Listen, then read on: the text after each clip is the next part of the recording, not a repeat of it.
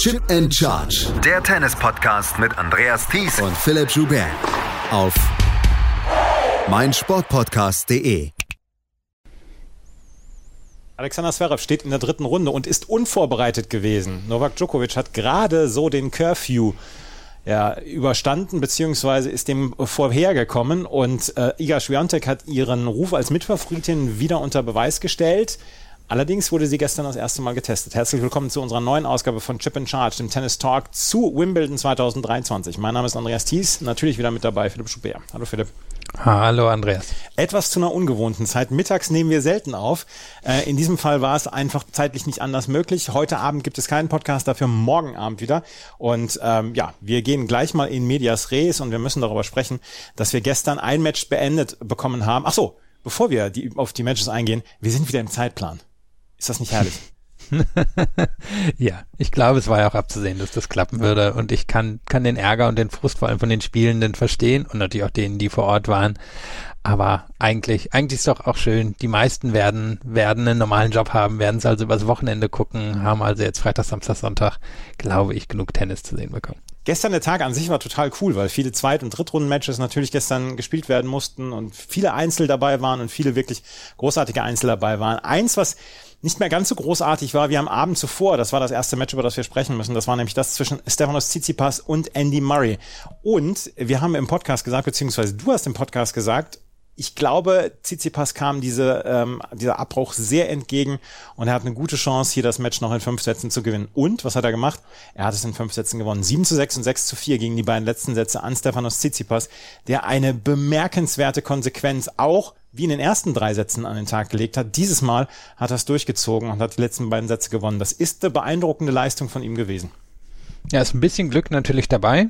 Ähm, wenn man jetzt mal schaut, der vierte Satz, der dann an ihn im Tiebreak geht, der steht nach Punkten unentschieden. Also eigentlich war Murray der bessere Spieler vor dem Tiebreak, kassiert dann aber eben die Niederlage und ich glaube, danach war es dann abzusehen, dass er das Match nicht mehr gewinnen würde, kriegt dann ja auch kaum noch erste Aufschläge rein und dann geht es relativ klar an Tsitsipas und wenn ich es mir jetzt anschaue, er wirkte auf mich schon ein bisschen platt. Also auf mich wirkte er, als könne er jetzt nicht mehr so sehr in den Ballwechseln mitgehen, wie es noch am Tag zuvor der, der Fall war. Da hatte ich das Gefühl, da war Murray komplett auf Adrenalin und war in der Lage, eben wirklich ja, gegen einen Top-5-Spieler, der wie ein Top-5-Spieler gespielt hat, mitzugehen. Und mitzugehen meine ich damit, dass er in der Lage war, wirklich ähm, bei der Härte der Schläge mitzuhalten, dass er extrem gut in der Abwehr war, dass er sehr gut aufgeschlagen hat. Den Aufschlag hat er auch mitgenommen gestern in den Tag.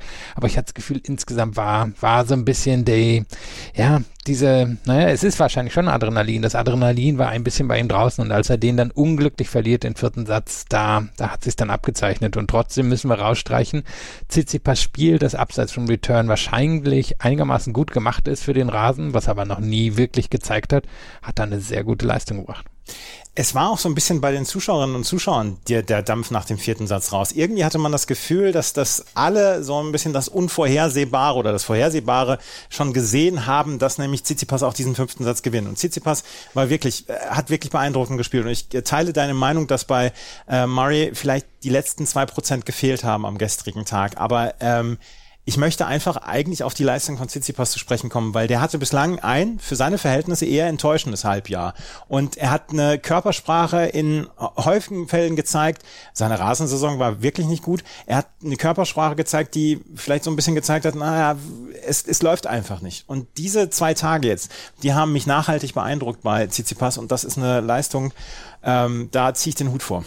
Ja, eigentlich hat sogar drei Tage, weil man mit bedenkt, äh, gedreht hat sich ja mit der Wiederaufnahme des Matches gegen Team. Ja. Und da war er schon so gut Entschuldigung, so gut in den letzten drei Sätzen, würde ich sagen. Und dann jetzt eben die fünf hier gegen Murray. Das war wirklich gutes Niveau. Und wie gesagt, an sich sind die Voraussetzungen da. Und wenn man jetzt guckt, wie hat er die entscheidenden Punkte gegen Murray gewonnen? Die hat aber die Vorhand gewonnen. Indem er in der Lage war, auf dem in Anführungszeichen eher langsamen Center Court die Rückhand zu umlaufen und mit der Vorhand zu dominieren.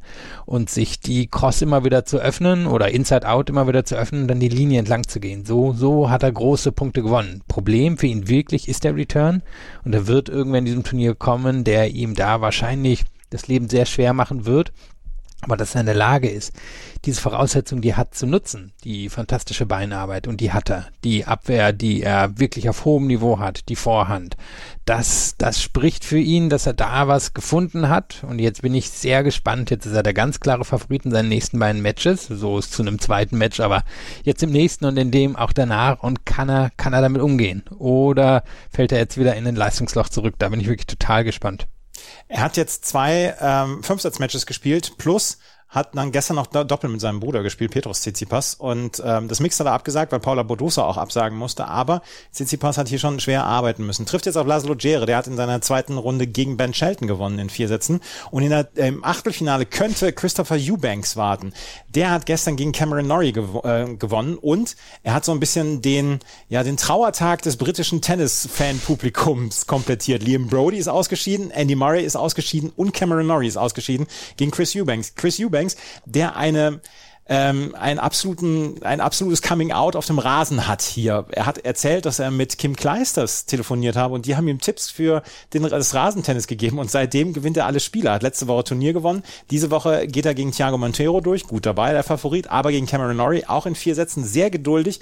Ähm, Im vierten Satz hat er den Tiebreak dann gewonnen. Es, es könnte im Achtelfinale ein sehr, sehr gutes Match äh, zwischen Eubanks und Tsitsipas geben. Ja, da gibt uns ein bisschen den Adrian Manarino. Wer mhm. sich erinnert, Manarino hat auch lang gebraucht, bis er es wirklich zum Durchbruch geschafft hat, war auch Mitte 20, schon fast Richtung Ende 20 und hat jetzt ja vier, fünf sehr gute Jahre gehabt. Eubanks ist auch schon älter, ist ein College-Spieler, der lange auf der Challenger Tour ja, nicht wirklich Fortschritt gemacht hat. Das tolle Turnier hier in Miami im März und dann eine okay Sandplatzsaison für seine, für seine Verhältnisse und dann hast du schon gesagt, das Turnier in Mallorca, wo es allerdings eigentlich ein bisschen langsamer ist als bei den anderen Rasenturnieren, würde man also auch nicht mit seinem Spiel assoziieren. Und dann jetzt hier für mich, auch bei dem Wetter, was wir in Wimbledon gestern gesehen haben, wo es eben ein bisschen wärmer ist, wo, wo ähm, die Bälle wahrscheinlich am Ende auch nicht ganz so schnell gewesen sind, dass er dann Norrie rausnehmen kann, ist für mich eine enorme Leistung. Klar, er wird auf Norrie gucken und sagen, naja, wir sind beide College-Spieler, so viel besser als ich bist du nicht, selbst wenn du höher in der Weltrangliste stehst. Trotzdem bei dem stabilen Spiel, was Norrie an sich mitbringt, und ja, die letzten Monate waren bei Norrie nicht der Knaller, trotzdem, dass er da in der Lage ist, das auseinanderzunehmen und dann vor allem am Ende die Nerven zu behalten, finde ich sehr beeindruckend und hat mich wirklich überrascht. Ein, ein, ein Satz gerade noch zu Cameron Norrie und zu Liam Brody. Die waren in der beide in der gleichen Rückhandschule. Also der exakt der gleiche Rückhandschwung, exakt die gleiche flache Rückhand mit wenig Spin ähm, und die gleiche Schlägerhaltung. Und ja, Liam Brody auch ausgeschieden gestern gegen Dennis Shapovalov. Dennis Shapovalov, der im dritten ähm, Viertel jetzt eine relativ große Chance hat, hier ins Viertelfinale und vielleicht sogar ins Halbfinale zu kommen, der also ein bisschen aus dem Nichts herauskommt. Der trifft auf Roman Safiulin im Achtelfinale. Shapovalov gegen Liam Brody gewonnen, Safiulin gegen Guido Pella in drei Sätzen gewonnen. Da ist dann allerdings auch noch Yannick Sinner, der hat in vier Sätzen gegen Quentin Alice gewonnen und der trifft jetzt auf den Neurasenspezialisten Daniel Elahi Galan.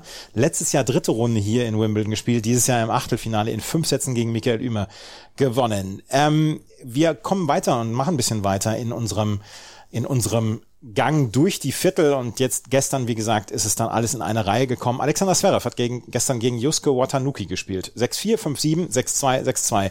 Er hatte im zweiten Satz ein Konzentrationsloch. Da hat er, hat er hinterher in der Pressekonferenz erzählt, hat er mit seinem, ähm, äh, mit seinem Physio, mit Hugo Gravil gesprochen und er hat das F-Wort benutzt. Und das hat eine Linienrichterin gehört. Die ist dann zum Schiedsrichter gegangen, Jaume Campistol, hat äh, das erwähnt, dass er geflucht habe. Und Zverev hat darauf eine Verwarnung bekommen. Und Zverev hat dann selber gesagt, Leute, ich habe hier, ich habe hier einmal, es ist nicht so, dass ich die ganze Zeit hier fluchen würde. Ähm, ich habe die einmal das F-Wort benutzt und dafür werde ich gleich verwarnt und andere kommen mit mehr durch. Da hat er ein Konzentrationsloch, hat dann aber im dritten Satz und vierten Satz sehr konzentriert gespielt und in vier Sätzen gewonnen. Das ist noch nicht das allerbeste Tennis, was Alexander Zverev gezeigt hat, aber es hat in den ersten zwei Runden gereicht. Ja, und jetzt gibt's eine absolute Tempoverschärfung. Ja. Also jetzt, jetzt werden wir sehen, wie es um ihn steht. Die nächsten beiden Matches sind Berrettini höchstwahrscheinlich danach Alcaraz. Also härter, härter geht's nicht mehr. Und Watanuki gibt ihm natürlich schon eine gewisse Voraussetzung oder ein gewisses Vorspiel darauf, wie es dann mit Berrettini wird. Einfach, weil das auch ein guter Aufschläger ist, weil es jemand ist, der ans Netz kommt, der offensiv und kreativ ist, dem aber aus meiner Sicht so ein bisschen die, die letzte Power fehlt, um wirklich jetzt gegen jemand wie Zverev mithalten zu können und der dann auch ein bisschen eingeknickt ist in den letzten beiden Sätzen. Vielleicht keine Überraschung. Der hatte auch einen anstrengenden Fünfsetzer davor, der ist aus der Quali gekommen, aber ist schon noch ein Stück weg von, von den Top 100 oder, naja, von, von einer Leistungsklasse wie Zverev sowieso. Aber wie gesagt, jetzt, jetzt zählt's für Zverev. Jetzt kommt ein ganz anderes Kaliber. Eine für Zverev, nicht peinliche Geschichte, aber vielleicht nicht ganz ähm, angenehme Geschichte ist die, dass er nicht darauf vorbereitet war, wie Watanuki spielt. Er hat erzählt in der Pressekonferenz, ich habe den, ich habe die Pressekonferenz gehört, leider ist sie nicht so gut, als dass wir sie jetzt hier äh, bringen können, diesen O-Ton von Alexander Zverev. Er hat erzählt in der Pressekonferenz, dass eigentlich äh, Tobias Kamke dafür verantwortlich sei, dann auch die Analysen zu machen und ihn darauf vorzubereiten, wie er als nächstes zu spielen hat. Und ähm, Tobias Kampke ist allerdings jetzt in der nächsten Woche bei der Tennis-Bundesliga und deswegen ist er in dieser Woche nicht dabei. Und Alexander Zverev wusste nicht, wie Watanuki aufschlägt und dann hat er erzählt, naja, und dann kamen die ersten Aufschläge mit 220 kmh und ich dachte, oh Gott, das habe ich, das habe ich gar nicht gewusst. Unvorbereitet in so ein Match, das darf man eigentlich nicht machen. Nee, und ist eine lustige Geschichte, aber Teams bei den Profis oder bei den absoluten Top-Profis sind heute so groß, dass solche Aufgaben eigentlich immer auf und mhm. verteilt sein müssen. Und ähm, auch bei Watanuki kann man einmal auf YouTube gucken oder einmal durch die Statistiken gucken und sehen, das ist jetzt kein, ähm, naja, was das Klischee halt des japanischen Tennis ist. Jemand, ja. der, der vielleicht ein Hämpfling ist und irgendwie den Ball nur übers Netz schiebt. Das ist jetzt so das böse Klischee über das japanische Tennis, was sowieso in der Form nicht stimmt, weil es immer sehr aufschlagsstarke Spieler aus Japan gegeben hat. Also Go Sueda, der über lange Zeit ja auch in Wimbledon zum Beispiel ziemlich gut war. Und es sollte eigentlich nicht passieren, aber das Gute ist, bei Berrettini wird er wissen, was, was jetzt kommt. Eins noch vorweg zu seiner Entschuldigung, ich muss ihn nicht entschuldigen oder so, Zverev, aber eins noch dazu, es guckt niemand von den Topspielern die YouTube-Videos. Die lassen sich dann irgendwelche Sachen zusammenschneiden und gucken vielleicht so ein paar Zusammenschnitte dann für fünf Minuten, beziehungsweise lassen sich sagen, wie der Gegner spielt. Und ähm, Zverev an sich hat anderes zu tun während dieses Turnier. Da hat er eigentlich seine Leute für. Tobias Kamke ist jetzt nun nicht da und deswegen äh, gegen Watanuki hat er vorher noch nicht gespielt. Bei Berrettini weiß er, wie er spielen muss, beziehungsweise wie Berrettini spielt. Da, das, da können wir uns relativ sicher sein. Ja, und dann haben wir auch gute Matches in der Vergangenheit gehabt und Berrettini, da hatten wir gesagt, der wäre im letzten Jahr hier noch Favorit in der oberen Hälfte gewesen, ist aber mit sauschlechter Form und einer Verletzung reingekommen, hat sich dann gegen Sonego nach dem ersten Satz gefangen, hat Alex Dimenor ziemlich klar besiegt, ähnliche, ähnliche Herangehensweise eben wie, wie gegen Sonego, extrem starker erster Aufschlag, alles über die Vorhand erledigt, effizient am Netz. Also da wird Zverev, das wird für Zverev die Bewährungsprobe vielleicht bisher seiner Wimbledon-Karriere sein.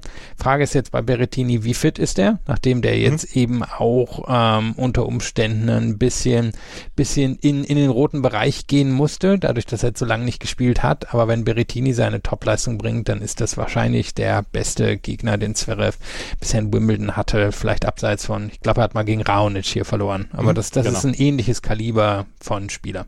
Berrettini hat mich sehr beeindruckt gegen Alex de Minaur, hat de Minaur überhaupt keine Chance gelassen. 6 zu 3, 6 zu 4, 6 zu 4. Ein Spiel, auf das ich mich sehr freue, was es heute noch geben wird. Danil Medvedev gegen Martin Fucovic. Fucovic hat gegen Markus Giron gewonnen in vier Sätzen. Medvedev in drei Sätzen gegen Adrian Manarino. Da hat er sehr seine Nerven im Zaum gehalten, weil Manarino kann einen Gegner ja auch sehr frustrieren mit seinen flachen Spielen, mit diesen ja, Bällen, die wegrutschen. Und Medvedev hat da sehr die Kontrolle behalten und hat am Ende in drei Sätzen gewonnen. Ein Match, was was gestern Abend beendet worden ist und schon der dritten Runde war, das war das Match zwischen Novak Djokovic und Stan Wawrinka. Das Match ging um 21.30 Uhr deutscher Zeit, 20.30 Uhr englischer Zeit los. Und in Großbritannien, wir haben es jetzt ähm, gesagt, in Wimbledon ist um 23 Uhr Schluss, weil die Nachbarn. Und ich hatte noch gedacht, Mensch, kommt Djokovic da durch? Und ich glaube, er war grimmig entschlossen, hier durchzukommen, weil er hat am Ende 6-3, 6-1, 7-6 gewonnen. Hat sich ein bisschen mit dem Publikum angelegt. Ich weiß überhaupt nicht, was er mit dem Publikum hat. Aber ich glaube, die Zuschauerinnen und Zuschauer wollten unbedingt, dass Novak Djokovic noch in einen vierten Satz muss. Der hätte nämlich heute gespielt werden müssen, weil es war 22.48 Uhr Ortszeit. Aber Djokovic kommt durch. Er hat in drei Sätzen gewonnen. Wawrinka hat vor allen Dingen im dritten Satz eine gute Leistung gezeigt, aber prinzipiell konnte er ihn nicht genug beschäftigen, um hier einen Satz zu gewinnen.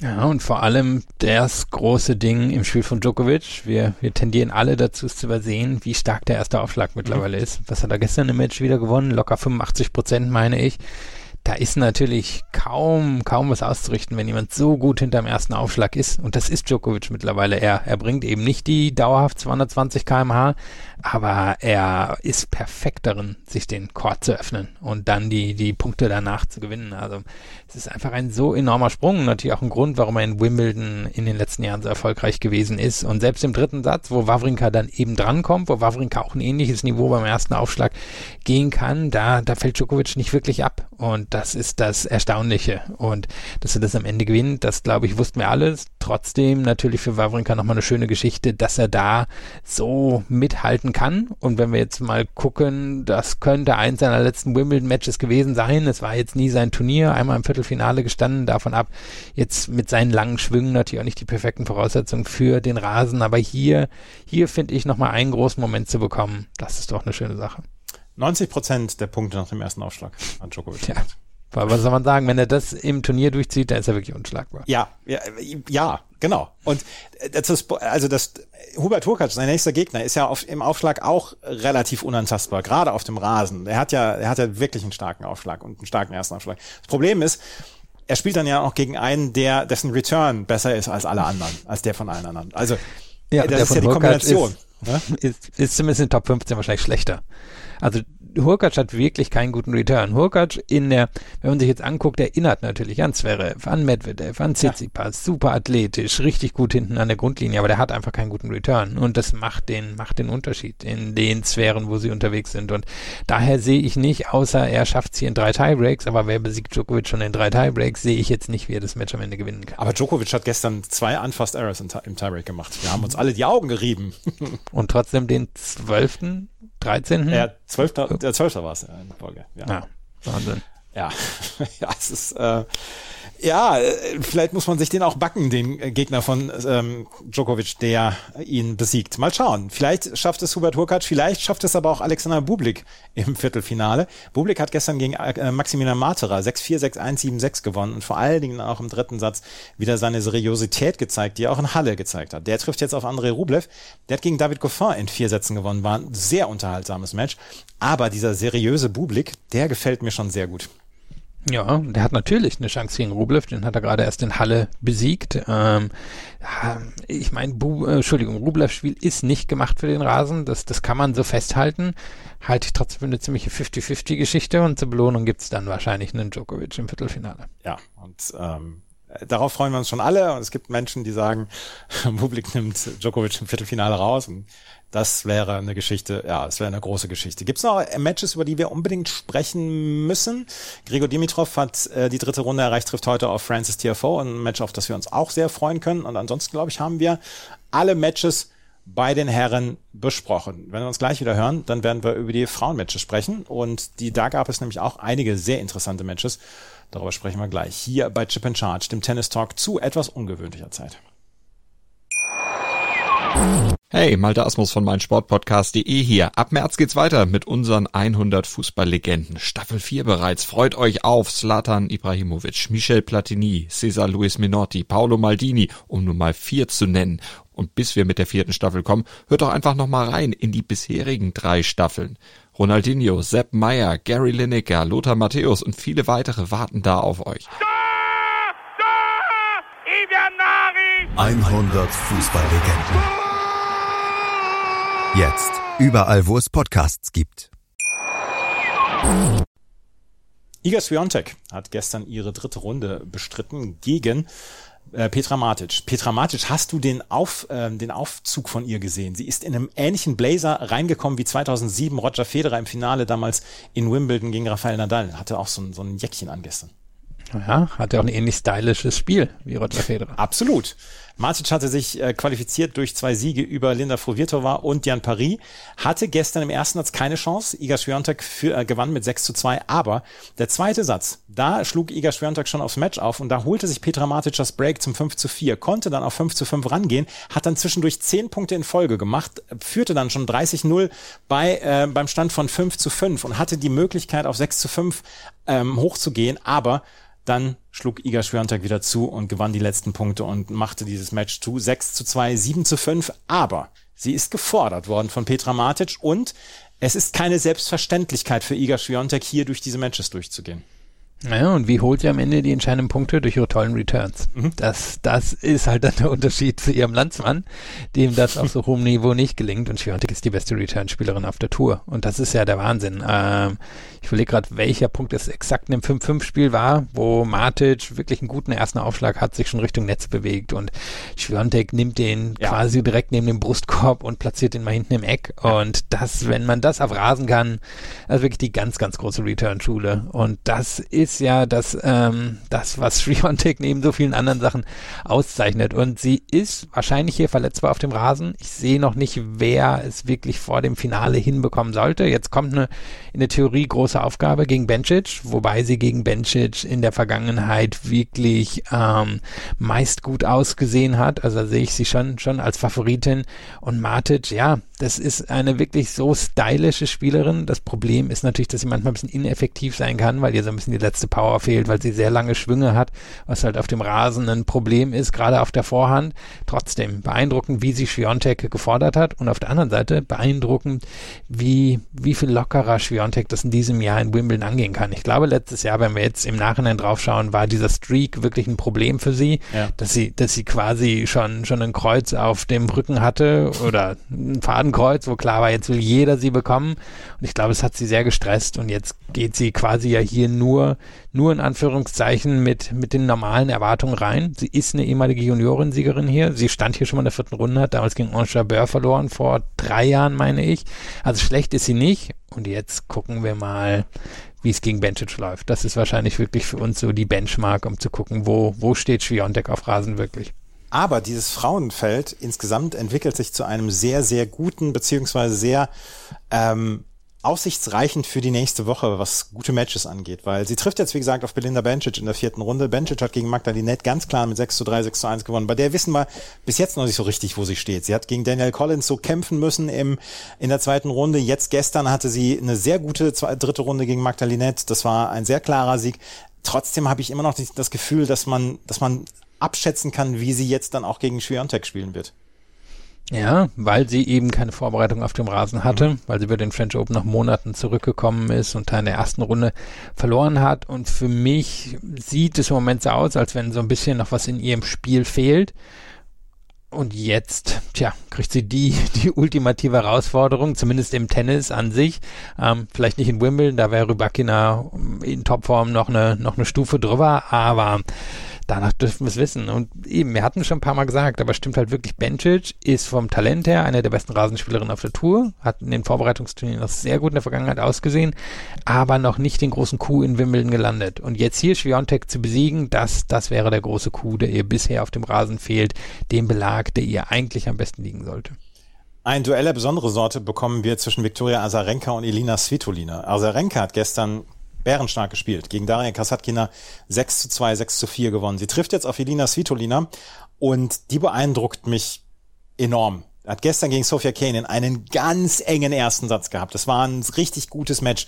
Und Svitolina gewann diesen Tiebreak mit 7 zu 3 und dann war es in dem zweiten Satz war es Einbahnstraße. Am Ende steht ein 7 zu 6 und 6 zu 2. Wie Svitolina hier spielt dann auch schon wieder. Nach, kurz nach der Geburt ihres Kindes, das ist sehr beeindruckend und ähm, ich freue mich auf dieses Match zwischen Azarenka und Svitolina sehr. Das ist ein bisschen ähnlich wie bei den French Open. Äh, mhm. Sie ist offensiver als früher. Also schon in ihrer zweiten Karrierephase ist sie, ist sie offensiver geworden. Die Vorhand ist mehr zur Waffe geworden. Der erste Aufschlag ist besser geworden. Aber dass sie da noch entschiedener zurückkommt aus der Babypause, das ist für mich das Erstaunliche. Und sie ist eben nicht mehr nur die, die Wand, diejenige, die hinten alles abräumen kann, sondern eine, die, die auch offensiv angreifen kann. Und das hat man hier dann gegen Cannon gesehen. Das ist dann natürlich für den Rasen auch sehr gute Voraussetzungen. Und jetzt bin ich gespannt, ob wir so ein Vintage-Duell gegen Azarenka sehen werden, weil auch Azarenka hat gut gespielt, wie in der Vergangenheit, hat wirklich als erste den, den zweiten Aufschlag von Kasatkina komplett zerlegen können, was dran liegt, dass, dass ihre Returns zumindest an manchen Tagen immer noch zu den besten auf der Tour gehören. Aber, das haben wir auch schon angesprochen, sie ist im Moment immer mal wieder gut für so ein, für so ein, naja, so ein Match, was überhaupt nicht läuft. Und mhm. ich glaube, Svitolina wird ihre Leistung bringen, ist deswegen sicherlich auch leichte Favoritin. Aber das könnte ein emotionales und ein hochklassiges Duell werden. Jessica Pegula, dass die mitspielt, das haben viele vielleicht noch gar nicht mitbekommen. Die schleicht so ein bisschen durchs Turnier, hat gestern gegen Elisabetta Cocciaretto mit 6 zu 4 und 6 zu 0 gewonnen. Und sie trifft jetzt im Achtelfinale und die ist froh, dass sie einen Tag Pause hat auf Lesia Zurenko. Die hat gestern den längsten Tiebreak in der Geschichte des, der, ähm, der Open Era bei den Frauen in einem Tiebreak gespielt und sie hat vor allen Dingen den ersten Schluss-Tiebreak gespielt, ähm, außerhalb der US Open, der weiter als 10 ging. Lesia Zurenko hat gestern gegen Anna Bogdan nach dreieinhalb Stunden mit 4 zu 6, 6 zu 3, 7 zu 6 gewonnen. Der Tiebreak ging mit 20 zu 18 an Zurenko. Beide hatten am Ende Krämpfe. Beide brauchten eine Verwarnung zwischendurch, aber da war der Schiedsrichter so nett, dass er irgendwie noch 15 Sekunden gewartet hat, nachdem die Shotclock abgelaufen ist, bis er erst die Verwarnung ausgesprochen hat. Also der hat da schon auch schon, oder sie, das war Julie Kentley, ähm, sie hat dann auch schon sehr viel Rücksicht genommen, aber Zurenko gewann am Ende mit 20 zu 18. Es gab eine sehr schöne Umarmung zwischen den beiden. Ähm, Zurenko im Achtelfinale, aber das war gestern absoluter Brocken, den die beiden gespielt haben. Weißt du zufällig, wie lang der Tiebreak an sich war? Bestimmt Über eine, eine halbe, Stunde. Stunde. Der hat ja. länger gedauert als Niemin gegen Tomek damals. Ja, und das ist halt das Krasse. Die dürfen sich dann ja wirklich nicht hinsetzen. Und ja. da mag man jetzt denken, mein Gott, sind Tennisspieler und Spielerinnen nicht wirklich fit. Aber nie vergessen, Tennis spielen wird durch, äh, durch Sprints gespielt. Nicht, ja. nicht unbedingt durch ähm, Dauerlauf. Und das ist unglaublich anstrengend für den Körper. Das ist ja wirklich wie ein Intervalltraining, was man dann macht. Und das über eine halbe Stunde, das ist, das ist dann mit dem Stress, der dann ja auch im Körper drin ist, schon eine ganz schöne Herausforderung. Die Tomic Niamin-Anspielung ist auf ein, ein, ein inzwischen berühmtes Match in den sozialen Medien zwischen Bernard Tomic und Jako Niemin gewesen, ich weiß gar nicht, 2011, 12, hat 27 Minuten damals gedauert, das Match. Und das hatte Niemin dann gewonnen, Tomic etwas lustlos. Maketa Vondrushova hat gegen Donna Vekic gewonnen mit 6 zu 1, 7 zu 5 und trifft jetzt auf Marie Buskova. Und wenn man mich vorher gefragt hätte, wer von den Vieren ähm, das Achtelfinale bestreitet, hätte ich gesagt Vekic gegen Garcia. Aber Marie Buskova gestern in einem fantastischen Match gegen Caroline Garcia mit 7 zu 6, 6, 4 zu 6, 7 zu 5 gewonnen. Das wurde unterbrochen auf dem Platz 18 und wurde dann weitergemacht auf dem Platz 1, weil dann schon, nämlich schon die Dunkelheit eingesetzt war. Und Buskova und Garcia haben gestern ein super Match abgeliefert und Buskova am Ende die etwas solidere Spielerin Garcia mit ihrem Hochrisikospiel nicht belohnt worden gestern. Tja, selbes Resultat wie letztes Jahr. Ähm, waren zwar damals nur zwei Sätze, wo Buskova das gewonnen hat und lief auch ein bisschen unterm Radar, einfach weil Garcia da noch keine Top-Ten-Spielerin war und Buskova noch nicht gesetzt. Aber ja, Buskova setzt an, ihre Punkte aus dem letzten Jahr zu verteidigen, wenn sie denn zu verteidigen gäbe oder zumindest das Resultat zu verteidigen. Sie stand ja hier im Viertelfinale mhm. und sie ist auch eine von denjenigen, die sich auf dem Rasen genauso gut bewegen kann wie auf anderen Belegen und das, das macht es einfacher für sie. Und Garcia, tja, das ist halt, es ist ja irgendwo bewundernswert, der Weg, der sie nach oben geführt hat, der führt sie jetzt auch wieder, sagen wir mal, zumindest ins Mittelfeld zurück.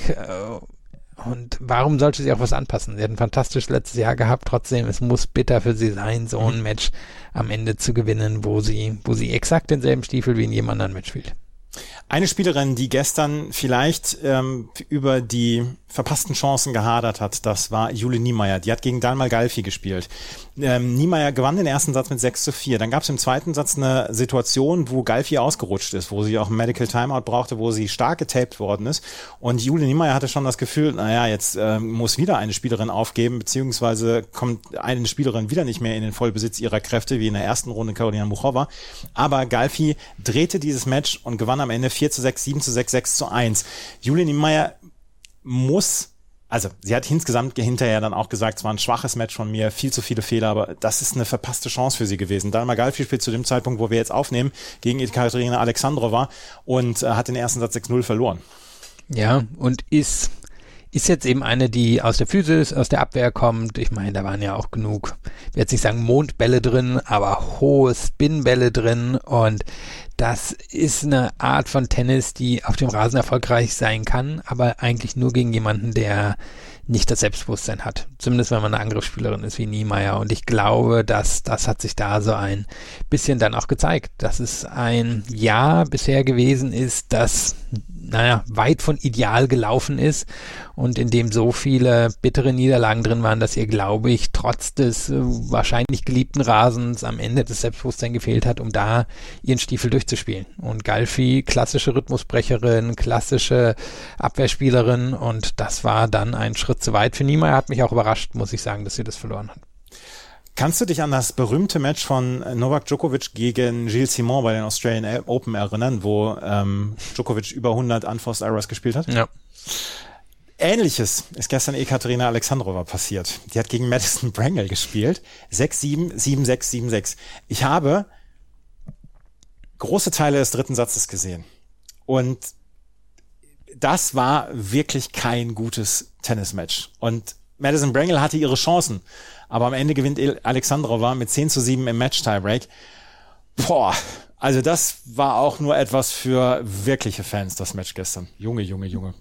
Ja, ich meine, Brangle hat an sowas natürlich Spaß. Natürlich. Also das, das, das ist auch, die, die ist ja einfach ein Troll, aber ein durchaus lustiger Troll. Und die findet es wahrscheinlich total super, dass das alles so gelaufen ist.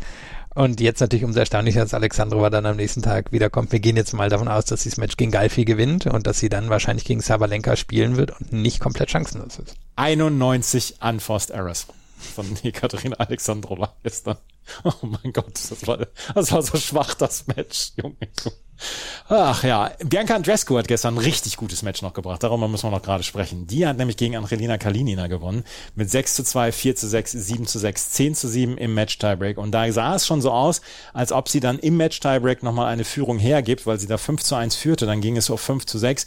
Und Kalinina sah wie die Siegerin aus. Aber Andrescu hat sich hier durchgebissen und hat sich jetzt durch zwei Runden durchgebissen. Jetzt spielt sie gegen Ons Jabeur. Auch ein Match, auf das wir uns sehr freuen können. Heute noch im Laufe des Tages. Ähm, Bianca Andrescu, das ist eine gute Geschichte jetzt hier auch, wie sie sich durchbeißt. Mm, ja, nach den letzten Monaten, die ja nach dem Sturz in Miami nicht so gelaufen sind. Und auch sie hat in der Vergangenheit oder gerade bei den Juniorinnen sehr gut in den Wimbledon ausgesehen. An sich fehlt ihr wahrscheinlich der Aufschlag für, für den ganz großen Wimbledon-Erfolg.